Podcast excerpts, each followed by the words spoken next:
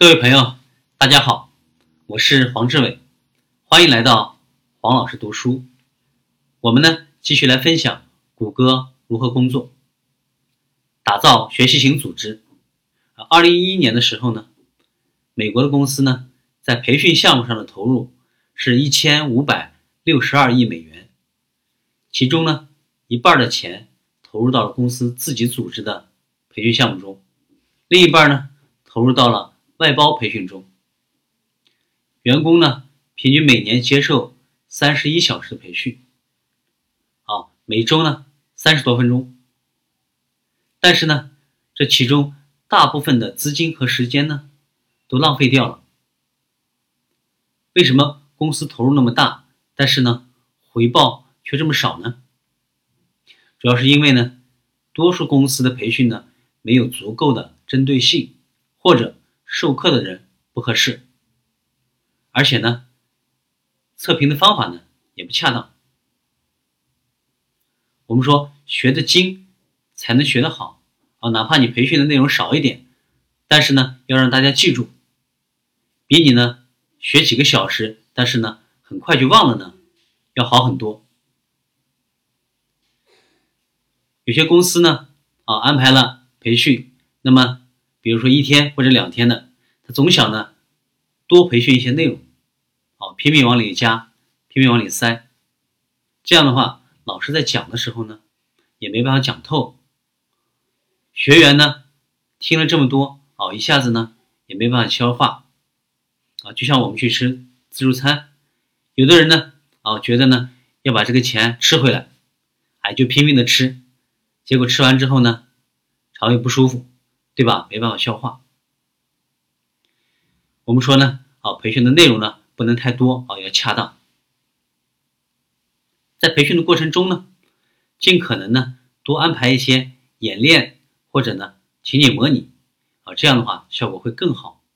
这个其实也就是我们说的啊体验式、教练式的培训，让员工呢参加到这个活动当中啊来去感受。领悟，实现呢这个知识啊技能理念的一种传导，同时呢还要注意啊增加趣味性，做到呢寓教于乐。那么由谁来上课呢？啊，我可以告诉你，最好的老师呢就坐在你的身边。当然了，这里不是指我啊，尽管呢我也是最好的老师之一，在你们公司里呢。会有各种各样啊各个方面的专家啊，至少呢他的专业呢是足够的啊，可以教其他人。理论上讲呢，谁都希望呢最优秀的啊，具备最大化专业知识的人呢来授课。同时呢，我们有一个呢叫做局部最大值的概念啊，比如说马游泳，我们都知道吧？啊，被认为呢是全世界。最优秀的大提琴演奏家，但是在韩国呢，啊，有个叫梁胜院的啊，是非常有名，他也是弹奏大提琴的，可以说呢，啊，他就是一个局部最大值啊，在韩国。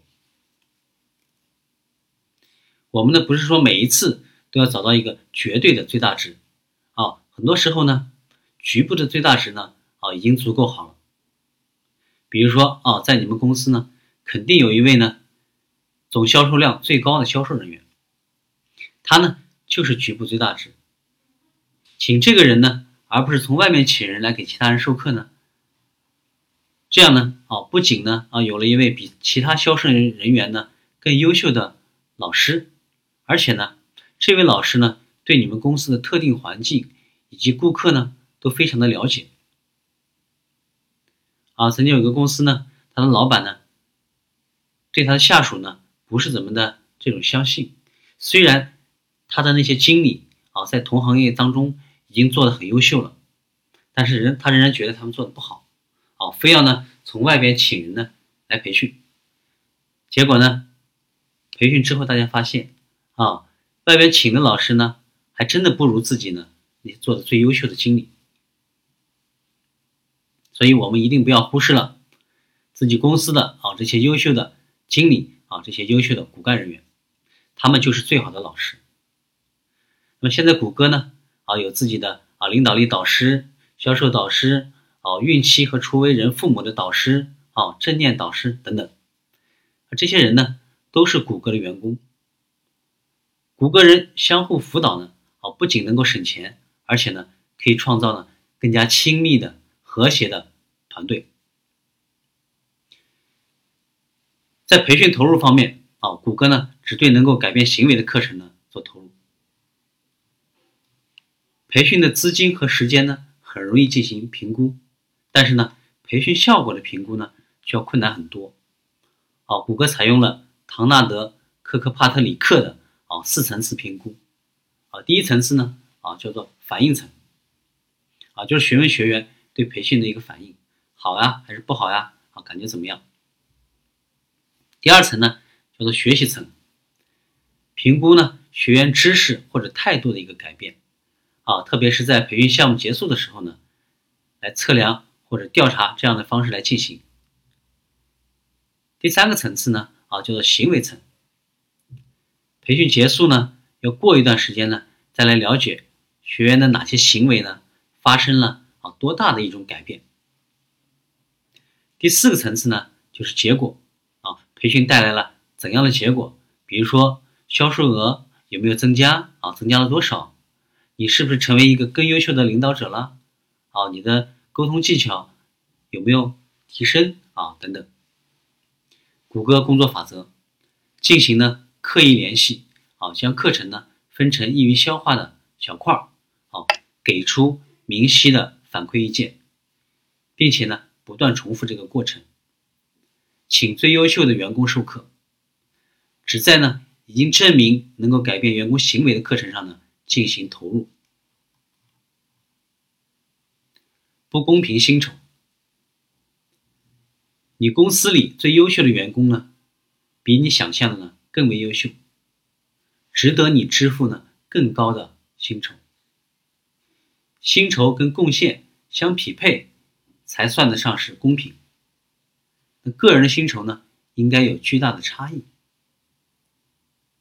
如果最优秀员工创造的影响力啊，或者说贡献是平均水平员工的十倍，那么他们所得的报酬呢，虽然不一定要达到平均水平员工的十倍，但是呢，至少应该是五倍。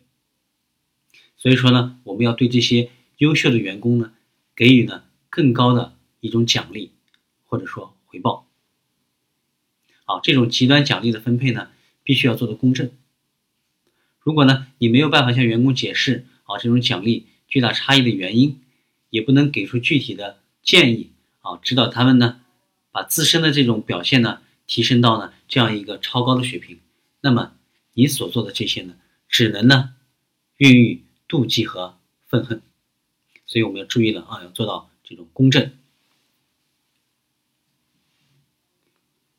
鼓励员工呢，要以成就为荣，而不能呢以报酬为荣。